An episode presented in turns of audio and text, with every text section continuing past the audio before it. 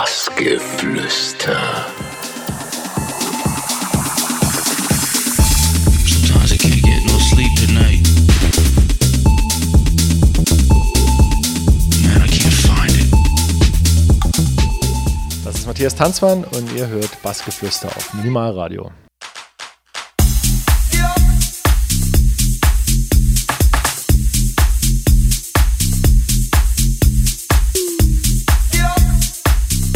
Willkommen beim Bassgeflüster auf Minimalradio. Matthias Tanzmann, hallo. Schönen guten Abend.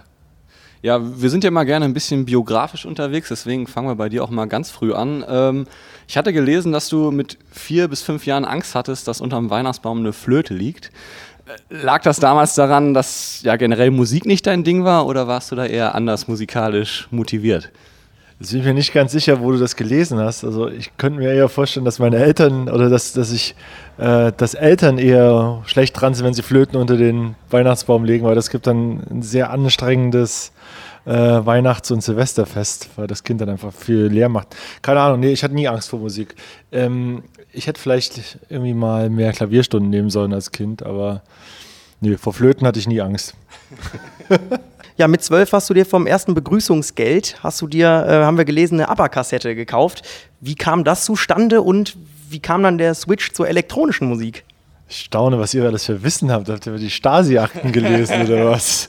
Ähm, ja, keine Ahnung. Ich ich habe mir tatsächlich ähm, zwei Tapes gekauft. Eins davon war ABBA. ABBA ist immer noch toll. Das andere war Bonnie Bianco. Das ist vielleicht nicht mehr so ganz so geil.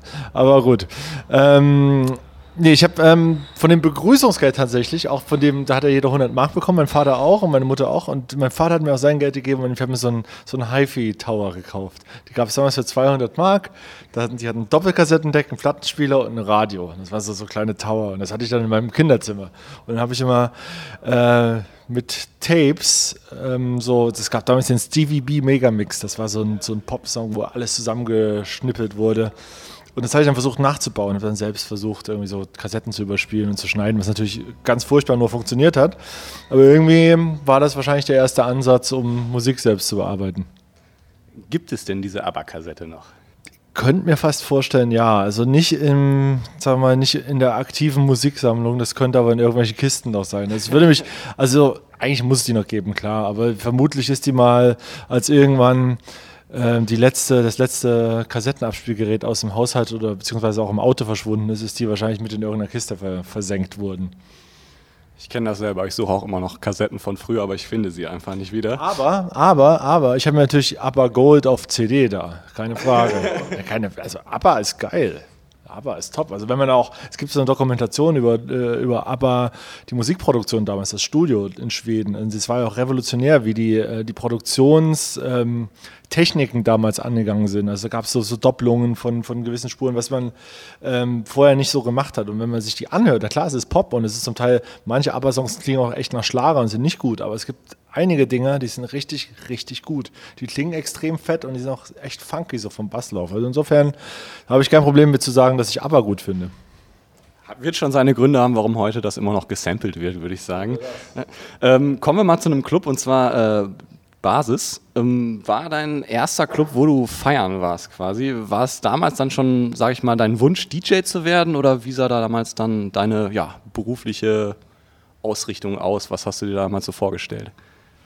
Basis war der erste Techno-Club in Leipzig oder einer der ersten, aber ich glaube der erste, der so ein bisschen länger Bestand hatte. Und ich war damals mal 15 oder so und haben mich irgendwie ältere Freunde mal am Wochenende mit hingenommen. Und ich fand das schon toll, aber da hatte ich nicht den Wunsch, DJ zu werden. Das glaube ich nicht. Das kam nicht viel später, aber so ein bisschen später. Dann habe ich bei mir in der Nachbarschaft äh, einen anderen äh, irgendwie Freund kennengelernt, der, der war ein bisschen älter als ich und der hatte schon so ein paar Plattenspieler nachbauten aus dem Konradmarkt und äh, so ein Synthesizer und so ganz rudimentäres Mischpult und der hat dann mal schon ein bisschen rumproduziert. Und mit dem habe ich dann zusammen angefangen, was zu machen. Aber da habe ich das auch keines, keinesfalls gab es das als Berufswunsch. Und äh, das gab es ja auch eigentlich nicht als Berufsfeld damals. DJ war kein, DJ war kein Beruf. Also DJ war auch nichts, womit du Geld verdienen konntest. Das ist ja heute ganz anders. Also du bist ja nicht DJ geworden, weil du dachtest so, wow, äh, Privatjet, große Gagen, fette Hotels und äh, was weiß ich, dickes Bankkonto. Damals, wenn du DJ warst, hast du einfach nur wenig Schlaf, viel Rauch, viel Alkohol und kein Sozialleben gehabt. Also das hast du wirklich gemacht, weil du die Musik geil fandest. Und das, da bin ich dann auch irgendwann rangekommen. Vielleicht noch nicht mit 15, aber mit 16, 17 dann irgendwann fand ich das auch toll. Ja, kommen wir äh, zum Jahr 1997. Da warst du Resident in der Distillery in Leipzig und hast zusammen mit Daniel Scholz aufgelegt, äh, unter dem Projektnamen, glaube ich, Gamat 3000. Ne? Ähm, ja, was, wenn du jetzt an die Zeit zurückdenkst, hattest du damals schon so den Riecher, dass es vielleicht richtig nach oben gehen kann mit dir? Genau, das war das Projekt. Also der Daniel Scholz ist genau der Kumpel, von dem ich gerade gesprochen habe, den ich da, äh, mit dem ich da angefangen habe. Äh, und Simon, ich bin 96, habe ich Abi gemacht. 97 war ich dann Zivildienstleistender. Ähm, und dann hatte ich, da hatte ich schon Lunte gerochen oder hatte ich schon so Blut geleckt auf jeden Fall. Da hatte ich Bock, ja. Und dann, ich habe angefangen, 96 die ersten Gigs in so, in so in einer Bar in Leipzig und dann äh, Ende 96, ab 97 in der Distillery auch. Und dann haben wir auch produziert und ich glaube 97 kam auch unsere erste gemeinsame Platte raus bei Steve Buck auf dem Dessous-Label. Das war das damals das Sub-Label von Pokerflat. Das ist es immer noch. Ähm, kann man schlechter starten, genau. Dessous und Freude am Tanzen waren so die ersten zwei Releases. Äh, und dann ging es schon so in die Richtung, Mensch, das könnte man mal verfolgen. Und ich hatte auch, wie gesagt, Zivildienst und danach bin ich direkt Student geworden. Ich hatte jetzt nicht sofort ähm, so eine Situation, wo ich mich entscheiden musste, mache ich entweder das eine oder das andere, mache ich jetzt einen Job oder, oder mache das, verfolge das weiter. Insofern konnte ich das einfach laufen lassen und dann hat sich das zum Glück ganz gut entwickelt. Aber hast du doch trotzdem mal drüber nachgedacht, was passiert wäre, wenn es nicht DJing geworden wäre? Oder was wäre denn dann passiert aus ihr? Keine Ahnung, also ich habe ja eine ganz gute Schulbildung gehabt und wie gesagt, habe auch studiert, habe das auch mit Diplom abgeschlossen. Also irgendwas hätte sich da wahrscheinlich schon aufgetan. Oder sagen wir mal so, ich hätte es vielleicht anders äh, verfolgt, wenn ich gemerkt hätte, dass es mit der Musik nicht äh, Früchte trägt. Hat wohl Früchte getragen. Äh, kommen wir zu 2000, wohl mit André Quaas, äh, damals Mitbetreiber von der Distillery, äh, eben das Label Moon Harbor gegründet hast. Ähm, war das für dich damals dann einfach eine logische Folge, dieses Label zu gründen oder war das mehr so eine Laune aus der Natur?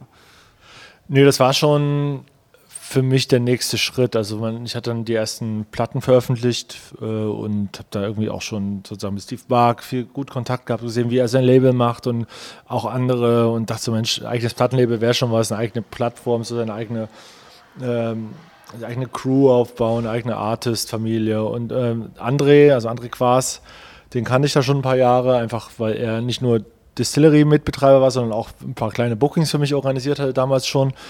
Ähm, und dann haben wir uns unterhalten und haben festgestellt, okay, wir haben eigentlich beide Bock, ein Label zu machen. Ich hatte nicht Bock, das mit jemandem zusammen zu machen. Zum Glück hat André auch Lust auf das Projekt gehabt, weil im Nachhinein habe ich festgestellt, das wäre ganz schön anstrengend geworden, das allein zu betreiben. Äh, aber in der Kombination haben wir dann einfach tatsächlich Silvester 99, 2000 äh, uns mal länger unterhalten im Club und so, ja, lass das mal zusammen machen. Ich mache die künstlerische Seite, du, du, die organisatorische. Und dann haben wir 2000 angefangen mit dem Label und das ist jetzt, ja, 16 Jahre her, genau. Ohne Zeit. Und, um, und André ist seit mittlerweile fast 20 Jahren mein Booking-Agent. Das gibt es, glaube ich, auch nicht so oft. Ja, da hat sich äh, gesucht und gefunden, würde ich sagen, ne? Genau. Ja, 2008, springen wir weiter, ähm, kam dein Album, dein erstes Soloalbum Restless raus. Ja, kannst du das vielleicht mal so äh, in Worte fassen, was das für ein Gefühl war, als das Ding fertig war? Wie anstrengend war das tatsächlich? Wie viel Nerven hat sich gekostet? Das war für mich eine Zeit, da bin ich, da ist die ganze Circoloco, diese Ten Ibiza-Sache gerade äh, extrem, also einflussreich für mich, für mich gewesen. Ich habe 2006 das erste Mal dort aufgelegt, 2007 und bin dann einfach mit diesen, diesen zwei Jahren, die ich dann irgendwie dort miterlebt hatte, mit einem ganz neuem äh, Mindset eigentlich so an Musik rangegangen. Und dann war das Album eigentlich äh, der Zeitpunkt, um das mal kurz zu manifestieren in gewisser Weise. Es war einfach ein Punkt, den ich da setzen wollte, musste. Ähm, und genau, das hat dann eigentlich die, diesen Zeitpunkt, also diesen Zeitraum ganz gut äh, eingefangen für mich. Ja, vor kurzem war auch 15 Jahre Moon Harbor. Hast du ihr gefeiert? Ja, was bedeutet dir einfach diese Zahl auch? Also, wenn du jetzt rückblickst vor allen Dingen.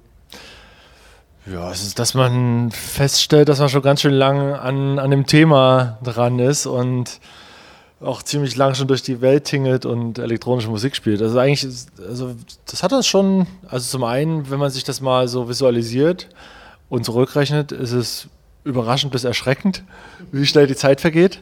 Aber zum anderen ähm, war es für uns toll. Also es ist halt aus einer, aus einer Idee heraus entstanden und nicht mit einem Businessplan, dass das irgendwie eine, eine, eine, große Nummer werden sollte oder. Es war eher, lass mal ein Label machen, lass mal schauen, lass mal ein paar Freunde Musik releasen und mal gucken, was das äh, in, die, in der Richtung aktiv, was das werden kann. Und dann sind wir jetzt mittlerweile halt jetzt 16 Jahre dabei, haben eine relativ vernünftige Struktur mit einem Office, mit Leuten, die da arbeiten, äh, mit unglaublich viel Musik, die wir über die Jahre rausgebracht haben. Und wenn man darauf zurückblickt, dann ist das schon etwas, worauf man auch, also vermeide das Wort eigentlich normalerweise, aber so einen gewisses, äh, gewissen Stolz findet, empfindet man da auch, so dass man es geschafft hat, das irgendwie über so viele Jahre zu wachsen zu lassen. Ich denke mal, wenn man auch so rückblickend guckt, dann hört sich das ja auch alles wie so eine Erfolgsgeschichte an, sage ich mal. Aber ich habe jetzt zum Beispiel gelesen, dass mal in einer Zeit euer Plattenvertrieb zum Beispiel dann pleite gegangen ist und insolvent gegangen ist und ihr im Prinzip auf den ganzen Kosten hängen geblieben seid. So, sind das dann nicht dann trotzdem mal Momente, wo man denkt so, scheiße, warum habe ich jetzt das ganze Ding überhaupt gemacht? Oder würdest du trotzdem sagen, irgendwie hatte das dann auch was Positives oder man hat aus diesen ganzen Sachen gelernt und es ist dennoch eigentlich eine runde Geschichte gewesen. Ja, das war das der also Interhof ist damals pleite gegangen und das ist natürlich im Rahmen der gesamten Musikindustrie, des, im Rahmen des gesamten Wandels der Digitalisierung passiert.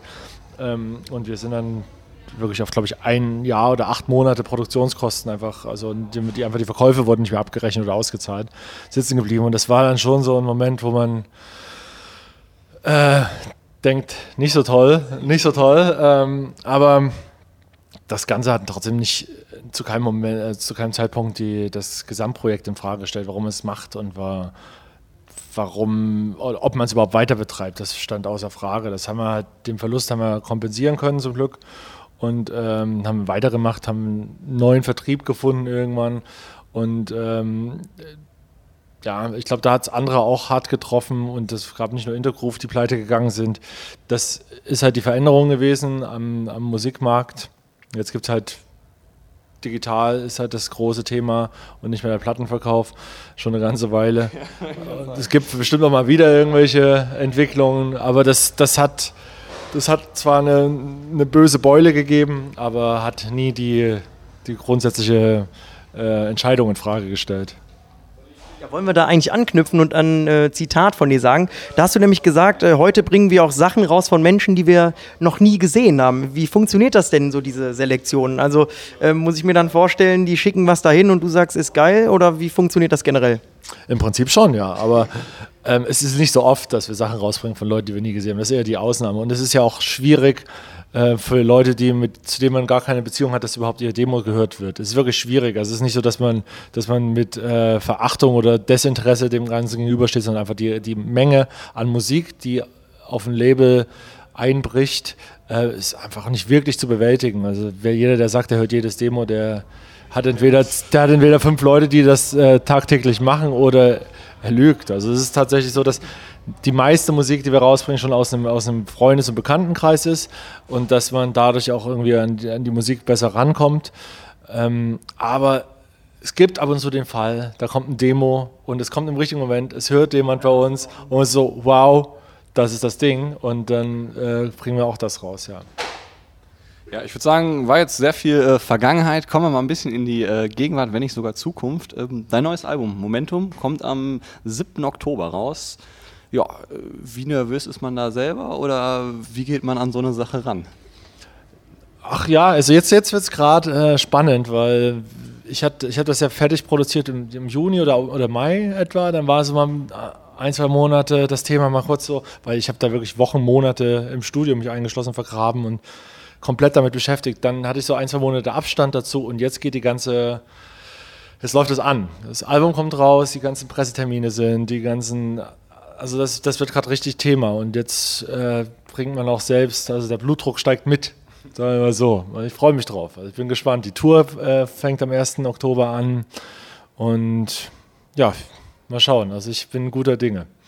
Ja, dann kommen wir zur vorletzten Frage. Du hast nämlich gesagt, du, äh, du, freust dich drauf. Das hast du definitiv auch bei einem Gig gemacht im Tresor. Du hast mal gesagt, das war dein Traum, da zu spielen. Das hast du natürlich dann auch relativ schnell abgehakt. Und äh, ja, vielleicht die Frage, kannst du dich da noch erinnern? Wie war es? Und wenn man in die Zukunft blickt, Gibt es jetzt einen neuen Club, wo du sagst, da musst du noch mal hin oder hast du wirklich alles erlebt?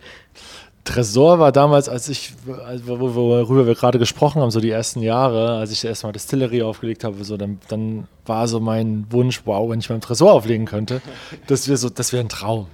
Und das war dann aber wirklich schon ein, zwei Jahre später passiert. Es war zwar nur Mittwochs und das ist immer so eine Art äh, New Faces Nacht gewesen, aber es ist halt passiert. Wir sind dann mit drei DJs aus Leipzig von der Distillery als Delegation dahin und haben da eine Nacht bestritten. Also ja, Wahnsinn, Hammer, natürlich, unglaublich. Aber jetzt, ich habe dann immer ganz viele andere Clubs noch gehabt, wo ich unbedingt spielen wollte. Und was ich dann zum Glück über die Jahre auch geschafft habe, sei es jetzt das Wump in Tokio oder USA oder ähm, Brasilien, gibt's ja, gibt's, es gibt wirklich das Warung zum Beispiel, gibt so Clubs, so Institutionen, wo du mal gewesen sein musst oder zumindest vermeintlich. Und das habe ich auch schon eigentlich fast alles abgehakt. Insofern die Läden, wo ich jetzt hinkomme, äh, die mich am meisten flashen, sind oft die, von denen ich es gar nicht erwarte. Also das sind so, man fährt an irgendeinem Freitag in vielleicht einen kleineren Club nach, nach Portugal und merkt so, Alter, was ist das hier? So, wo sich dann Leute richtig viel Gedanken gemacht haben, wo die Anlage der Hammer ist, wo das ganze Layout vom Club, die Menschen toll sind und ähm, ähm, macht das dann, gibt das dann so viel Freude zurück. Da braucht man gar nicht irgendwie sich so große Ideale mal irgendwo hinbauen. Das ist das, die Szene an sich äh, versorgt einen schon immer mit guten Erlebnissen trotzdem. Ich wollte gerade sagen, heute bist du äh, auch, ich denke, in was Neuem für dich, oder? Warst du schon mal hier? Also Exit Maschinenhaus in Würzburg? Nee, das erste Mal heute hier. Sieht aber ziemlich gut aus. Ja, ich wollte gerade sagen, ein paar Worte vielleicht dazu noch. Also, du bist wahrscheinlich auch erst gerade angekommen, nehme ich an. Ne? Ja, wir sind vor, ich bin direkt aus Barcelona gekommen vorhin, äh, nach Frankfurt, weil ich ja im Studio noch war bis vorhin. Und dann sind wir eigentlich alle direkt vom Flughafen hierher nach Würzburg und äh, haben hier kurz gegessen auf dem Gelände. War ganz nice und äh, waren schon vor, vor der Club aufgemacht hat, heute schon drin, haben uns das angeschaut. Es ist eine sehr, sehr abgefahrene Location. Ich finde es richtig gut. Und es ist ja noch im Ausbau und ich denke mal, wenn das hier fertig ist, auch gerade mit der riesigen, ich glaube so 400 Quadratmeter Terrasse draußen, wenn das mal alles steht, das ist auf jeden Fall eine Ansage für Würzburg, glaube ich. Ja, dann kommst du einfach nochmal wieder und in dem Sinn dann heute dir hier auch ganz viel Spaß. Danke, dass du Zeit hattest für das Interview und ja, alles Gute weiterhin. Sehr gern, danke euch auch.